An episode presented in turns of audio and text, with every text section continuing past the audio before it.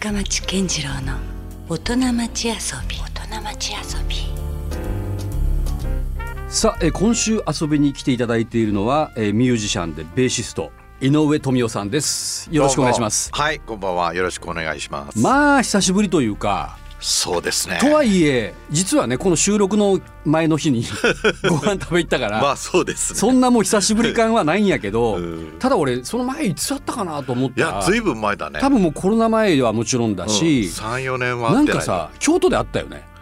それはもう相当前と思う。でもその時じゃなかった。最後にリアルに、そうだっけ、うん、あったのはそのぐらいもう俺記憶がさ京都であったね。あったよね。あれ何やったっけ、なんかライブかなんかで来てたんかな？まあ俺はライブだろうけど、で俺なんで言ったかも覚えてない。誰かの、うん。なんかちょっとお金持ちっぽい人の家家みたいなところに行ってどうのこうのって言ってなかったっけ、いやーもうね本当なんかだんだん記憶がもそううね。曖昧になっていくよね。いや、というかねもう本当にねあのもう僕らは僕らっていうか僕はあの井上富夫さんのことを梅ず梅ずと言って、うんまあ、同そうですじね年というのもあるから、うん。もう40年ぐらいになりますよだから。ね。出会って。ありなじむ多分ね二十歳ぐらいの頃に、まあ東京でね。そう、うん、もうすでにその時にはあのメズはもうルスターズでデビューをしていて、まあ、僕は大学で上京していて、でそれで、まあ、もちろんあの知ってましたよ、まあ、ルースターズはね、まあ、博多というか北九州のバンドやったから。でそれであ同じ年やんとか思って。ああほとんどあの時ってもう先輩ばっかりやったよ。年上ばっかりだったからね。ねうんで18でだからルースターズでデビューしてるんだよね。そうそう10うん19だね。19 19かうん。18はまだ高校生やろ。いやまあでもそのぐらい、まあまあそうねそうそうそう。いやだけどなんかそれって今考えても早いよね。早いね。デビューとしてはね。ねそれはもうあれ？もともともうそんなつもりでいやいや全然全然。うん。こっちはさまだ高校生だしさうん。そ言ってみればうん。だから。ねだから年上のお兄さんたちと一緒にうん。やっててついていったらデビューしてたみたいなぐらいですよ本当に。あそんな感じでうん。もうあれよあれよという間にっていう、うんでももうねそのまんまルースターズはいまだにもう言う言い方変えればこうサスティナブルというかうんうんだに影響力あるね。そうね。このバンド間もとして。そうね。この間もこんもうデビューしたのかな、なんかボードクラブっていううん。バンドがあって若い、うん。でベーシストが19歳の女性で、うんで名前がロージーっていうのね。それでルースターズやっぱ大ファンでし大ファンですみたいなこと言われてうん。19歳に あのルースターズ好きですって言われるのもうん。すごいなと思って俺もなんかいやーだからそれだけでも影響を与え続けてるというか、まあそういうことだね。でもね。いろいろ言われるやろこの業界にいたら。うん言われる。でもねうん。間違った解釈の人も多いよそれは。だからうん。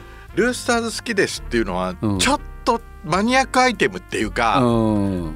知ってますぜ確かに一般的にはねそんなにもしかしたら、うん。知らないかもしれないしけど。ちょっと音楽かじってる人なんかはちょっとこう、俺ってマニアックだろ的うんなうんうん。アイテムとしてルースターズは使われる時はあるような気がする。なんかだからルースターズ好きでしたとかってよく言われるんだけど、うん。こういやこんなまた広げて、うんうんダウンピックでそんなイメージうんうん。それいやそれ俺あんまりやってないんだけどね。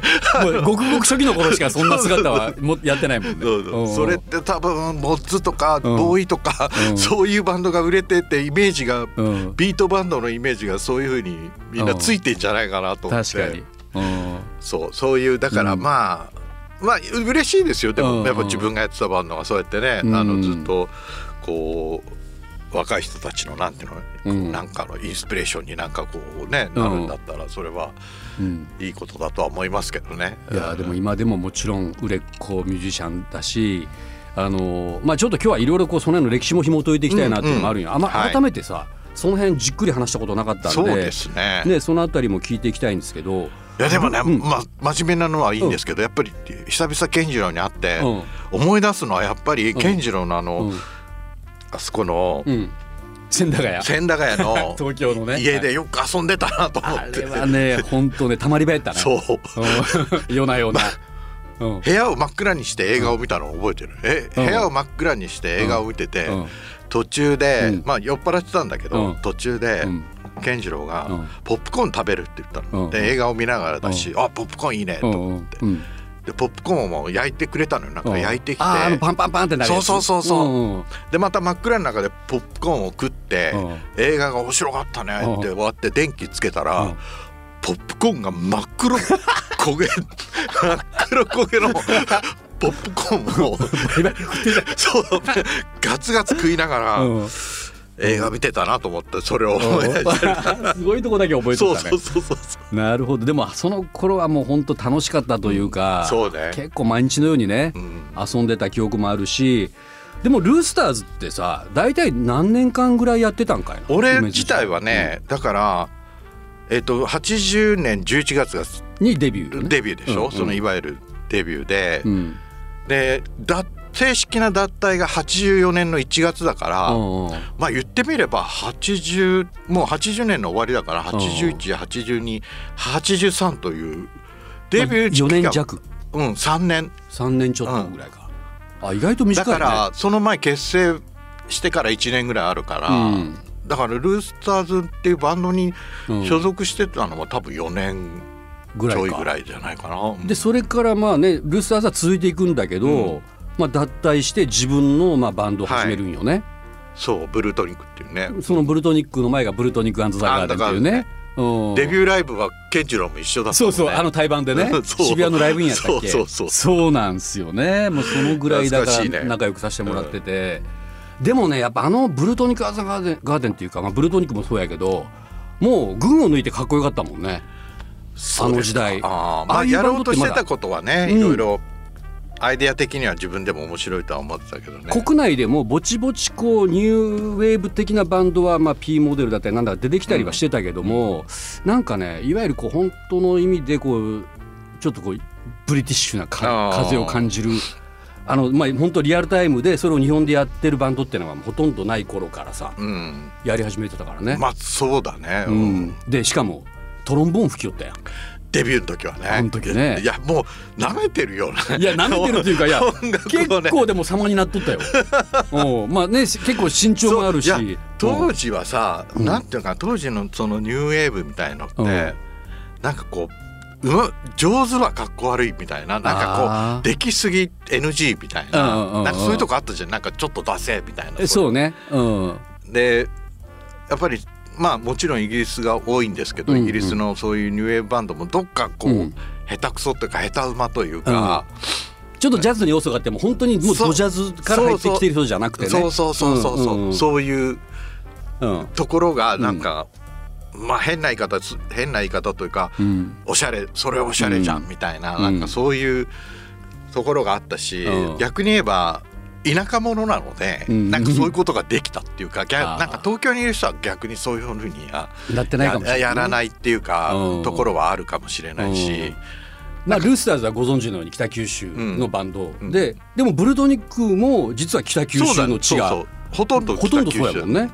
うん、龍太郎もそうだし、うやむたとかもそうだしね、だからなんかそのあたりがねなんか北九州のバンドってなんかちょっとおしゃれやなっていうかさそういう博多はもっとなんかなんだろうなもっとこうコテコテ的うんなうん感じのバンドが多かったけど、はいはいはいうん。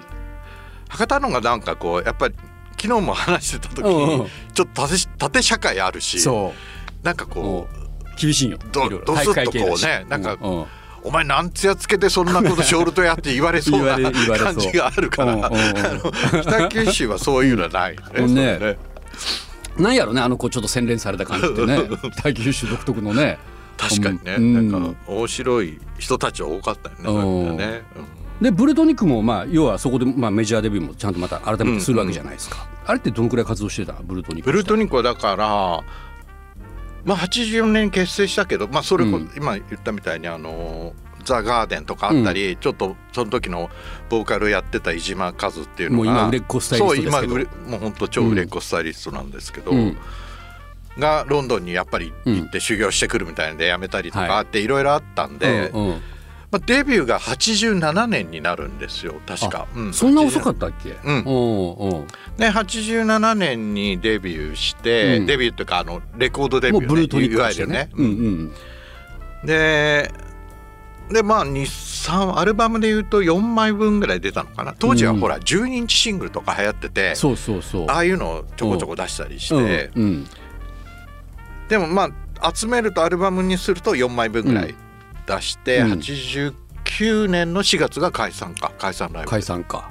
でそこからもいわゆるこうソロに転じてというか、もう本当にまたこうベースベーシストというか。そうね。それもなんかベーシストになろうと思ってたわけでは全然なくて当然。そうう。んもちろんもちろん。うん。あのー。だってそれまではそうか。もうトロンボーンから今度ギターボーカルに変わって 全然ベース弾いてないやんっていう時期もあったよもうあのなんていうの？伏せてる過去なんで、うん。そうブラックブラック歴史。ブラック黒歴史。そうそう。黒いやいやいやいや。なかなかあれはあれで面白かったけどね。あれを見てる人は本当ちょっとだけだからね。絶対あのそうだから、うん。そうブルートニックってはギターボーカルだったじゃそうんそのそう、うん、バンマスやったしね。そうだからに、別に何をすまあ楽器がどうのこうのではなかったけど、うんうんあのブルートニックをやめる頃とかぐらいにうん。いろいろまあたまにベースのセッションをやったりとか誘われたりとかして、うんうん。ちょこちょこベースも引き出してた。なるほど。だ久しぶりにまた。そうんうそしたらなんかベースも面白いなっていうふうには思ってて、でも一番大きなきっかけは、うん。オリジナルラブがちょうどデビューする頃に、はい。オリジナルラブのベースが辞めたので、うん。あのちょっと手伝ってくれないって言われて、うん。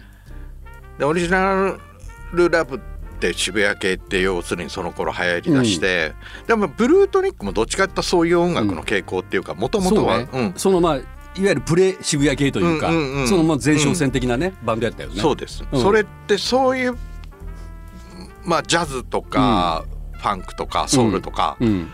そういうものをモチーフにしてる音楽が多いじゃない。渋谷系というか、うん。オリジナルラブもそうだし、うん。うん。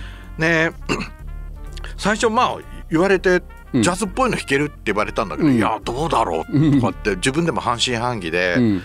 でも意外とまあずっとはベースを弾いてなかったけど、うん。やってみたらなんかできちゃでできるっていうか楽しかったのね、そのベースを弾くのがね。なるほど。で今までうんちょっとあブランクがあった分なんかすごいベースプレーが新鮮になったっていうか、であー。頭ではほらうん。いろいろともう進化してるわけよそうよね。のいろんな音楽もたくさん聴いてるし、うんうんまあ音楽の理解度じゃないけど、うんうん。そういうものはどんどんこう、うん。自分の中ではこうなんていうのかうなん。上達していってるみたいなところがあって、うん。だからオリジナルラブもただ一ベーシストというよりはちょっとサウンドプロデュース的なねそういうポジションも、までまあでもうん、あのーなんとなく僕が入ったところの影響力はあったと思う。でいやもだから初期のオリジナルラブはまたそれはそれでかっこよかったしなうん。と思って、で、うんうん。やっぱりそうやってベースが目立つ音楽のバンドにうん。参加してたんで、うん。いやでオリジナルラブももう上り調子な頃でデビューして、うん。ガンって人気も出だしててすごい、だからこうおのずと俺自身も目立ってたわけですよ。そあのであなるほど、うんなんかまたベース弾いてるみたいとかっていうのが広まって、なんかベースのオファーがいっぱい来るようになったのねその後。うん。うんうんそれでなんとなくじゃあ俺のベースでよければいいですよ弾きますよみたいなぐらいな的なうん感じで始めてたけど最初はね、うん。うんでもまあ当然お金も大事だしお金もらえるってこともやっぱりうん。大事じゃない？それはそれで。まあ食っていくためにね。うんうんうんこれで稼げるならそれはそれでいい面白いなっていうのもあったし。うん。うんそれがだって現在に至ってねそうそうそう。のまだからそのまんまベースをずっと弾いてたらそうなったっていう。ねえ。すごいよね。だからなんかそこでさなんかあれ仕事ないなっていう時なくない？もうほとんどずっと引っ張りだこというか、うん。ずっとなんかやりようイメージがあるけどねその後。また。そうね。でもまだまだねブルートニックやめて、そういうベースの仕事がこう大きく軌道になる前までは、うん。ま、なんかまたバイトとかやってたよ当時。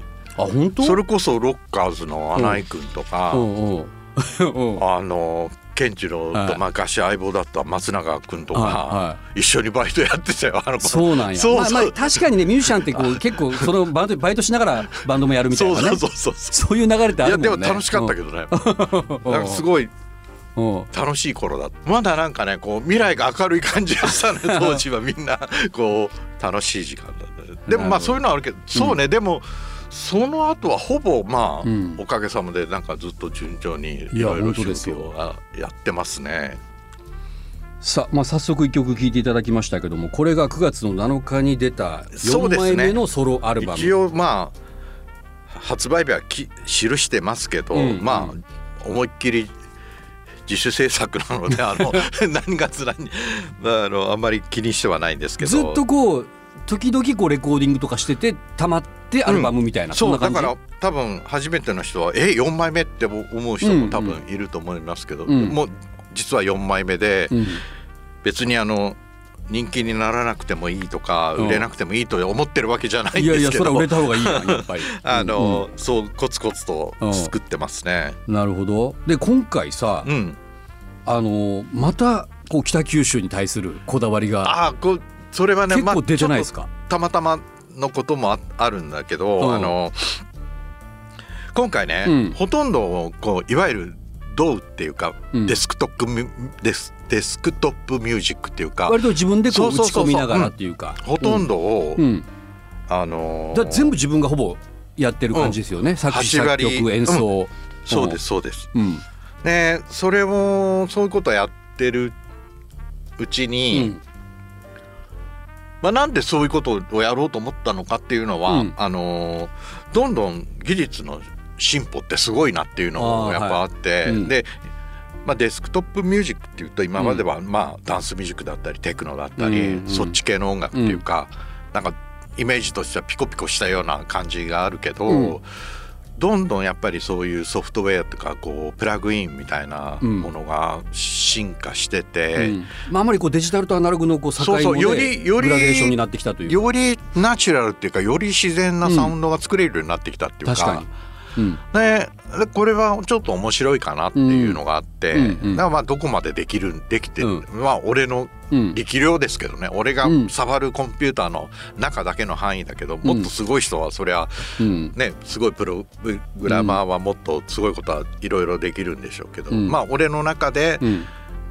やってみようっていうのがちょっとホームメイド感覚で、そうそうそうそう、まあ、うん。うんあと単純になんていうのかないわゆる自主制作なので、うんあの予算うん。うんかからないじゃない？なんそうていうの？ね、うん。もう自分の労力だけで。そうそうそうそうそう、う。んうん。それも魅力だったの。ね確かにね。ある意味うんいやもうっていうかいうか誰でも音楽ってもう作れる時代そんなにもう別に大きなレコーディングスタジオとかを予約しなくてもうん。ね自宅でもできる。みたいなはあうん。そうなんです、うん。そうやってやってるうちにだんだんアルアルバムの全貌が見えてきて、うんでタイトルが「ダイヤモンド・プラネット」っていうこれどっから来てるんですか？いやそれもなん,、うん。なんとなくフラなん。となッとしたうん。くパッと頭に浮かんだぐらいな、まあ、うん。ダイヤモンドとプラネットって別々あったものがうん。こうくっついてうん。でそれをこううイメージしてどんなジャケットがいいんだろうと思った時に、うん。あのー僕の地元小倉はのい。平尾台っていううん。ちょっとまあ観光地ですけどこうカルスト大地でね、で石灰岩がこうボコボコっとこうボコボコねって出てる。うん。はいはいなんかああいう雰囲気うん。がありだなっていうとこから,、うん。ところからうん。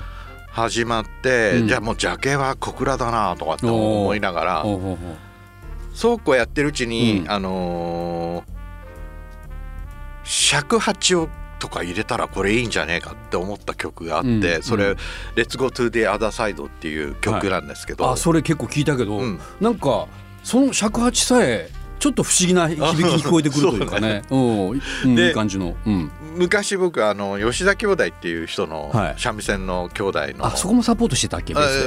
もうやったことあって、うん。その時にうん。尺八で参加されたのうん。方が山崎鉱山って言って、はい。で小倉の人で、おおお小倉の人っていうかまあもう小倉在住なのねいわゆるあ拠点がもう小倉というね、うんでもでもすごい海外でも行ったり活躍したり、うん全国で活動してたりね、うん。あとでもめっちゃうん。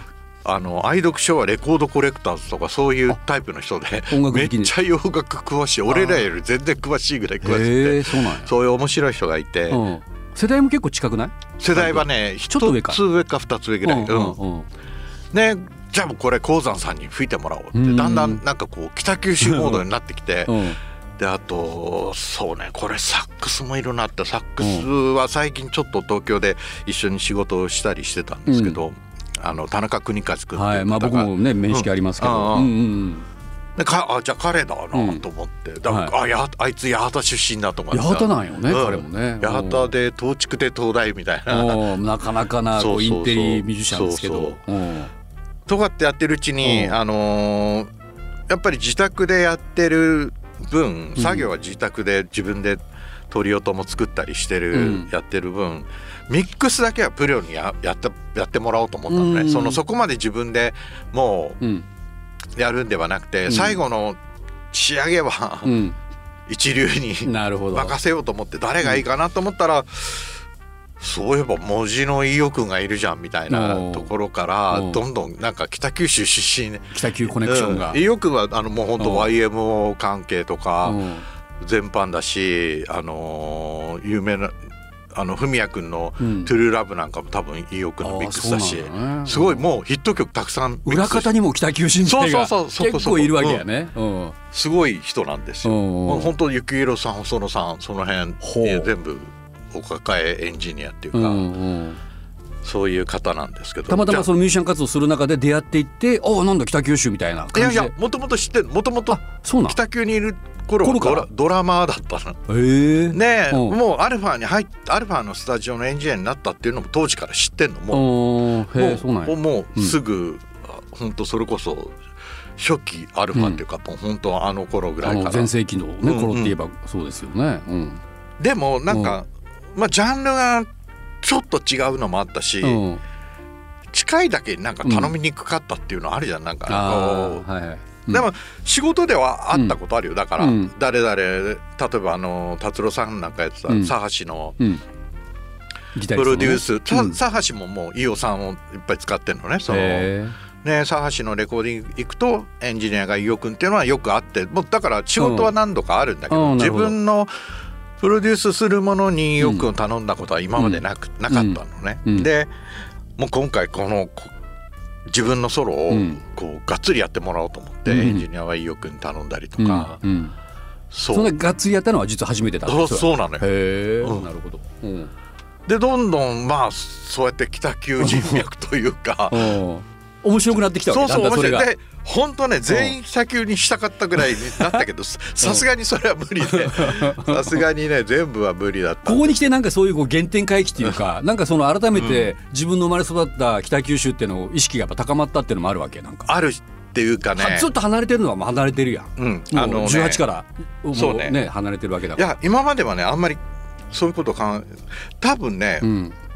まあ両親が亡くなったりとか、うん。そういうのがもうそういう年頃なんで、そうやね。まあねいろいろあって、はい。なんとなくもう北九に縁がなくなっていく感じがあるのねもう。ああ薄まっていってるそうそうそうそう。現実的には。うんもうだってうん帰省するして小倉に行かなきゃいけないこともないし、そっか。なんとなくその郷愁があるのかもしれない、うん。ちょっとしたなんよりそういう、うん。ね薄まってるからこそ、ちょっとそこにスポット当ててみようかなっていうのもあったのかもしれないでもあのうん。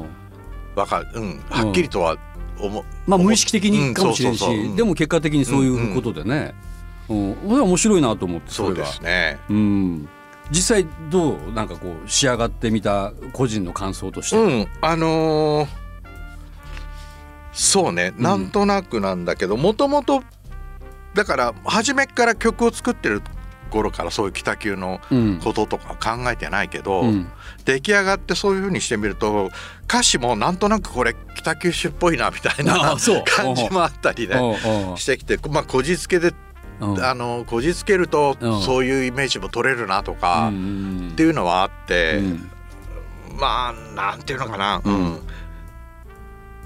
まあまあ北九のテーマっていうのは、うん。まあもう本当裏テーマなんでその、うん。取ってつけたテーマっていうか、まあねしかも実際こう北九州の音って何なのかって言われたらうん。そうそうそう。別に具体的に何かあるわけでもないしね、うんそれはそうかもしれんけど、ただまあ自分の中のこうなんか作る時ってなんかこう制約必要、制約というか、うんうん、なんか囲いがないと作れないじゃない？なんかこう。むしろこう規制がある中での自そうそう由みたいなそうそうそうそう、ね。なんか、うんただのっぱらにバーっていうのもこう、何作っていいか分かんなくなるし、うんうんある程度のこうコンセプトというかまあそういうのはこうそういうことを取り入れたことによって、うんどんどん固まっていくっていうか、うん。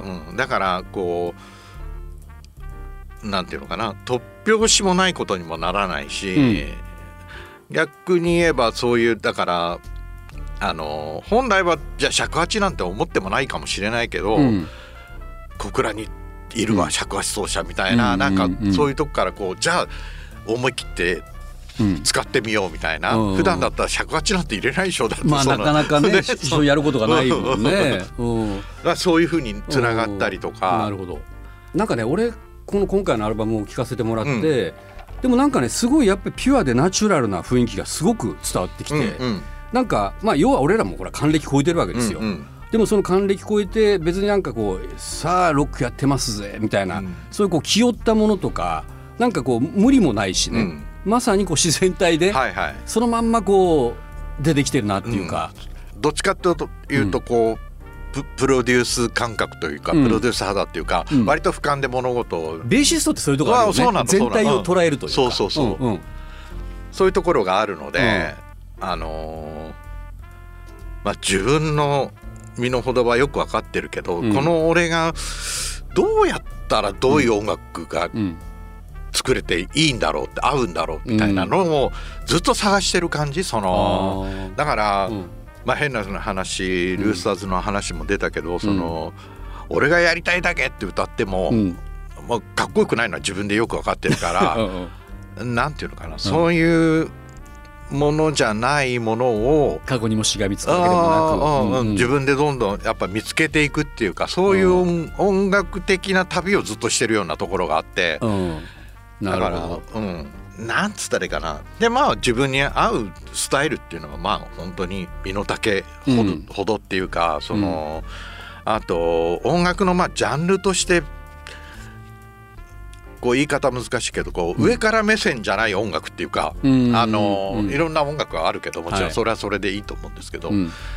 なんなんとなく等身大でみんなと目線が一緒ぐらいのところのうん。音楽を、音楽をやってる感じというか、言ったらジャンルレスやしね。さっきのその尺八とかも入ってるっていう要素もそうかもしれんし、うん。うん。なんか別になんかこういうジャンルなんだということも意識させないようなうんそうだね。ところもあるね。うん。そういうとこあるかもしれない、うんえー、4枚目のアルバム「ダイヤモンド・プラネット」が絶賛発売中ということなんですけども、まあ、このアルバムはですねもし気になった方はぜひあの井上富夫 .com、そうです。もうロホーマ字でうん。つるつるっと井上富夫、続けて、うん。で富夫 .com はい。で検索をしてもらったら、えーそこで通販サイトというかはいあります。買えるんですよね。はい。うん、でそこで、うん、そうです。CD だけじゃなくて、うん。えっ、とあのダウンロードあ版もあります。いわゆる配信で、うんあのうん。落とすこともできるということですね。